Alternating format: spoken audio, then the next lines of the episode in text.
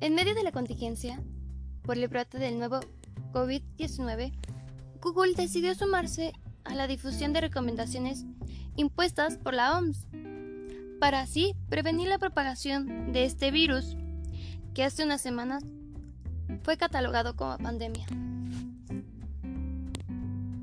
Por medio de la DOB, se le ha reconocido al médico húngaro Dr. Ignaz Semmelweis por haber atribuido por primera vez los beneficios del lavado de manos en los médicos.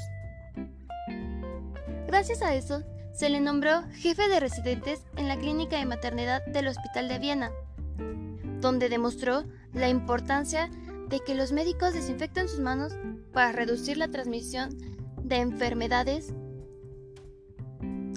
Y es por eso que se le ha considerado como el padre de control de infecciones,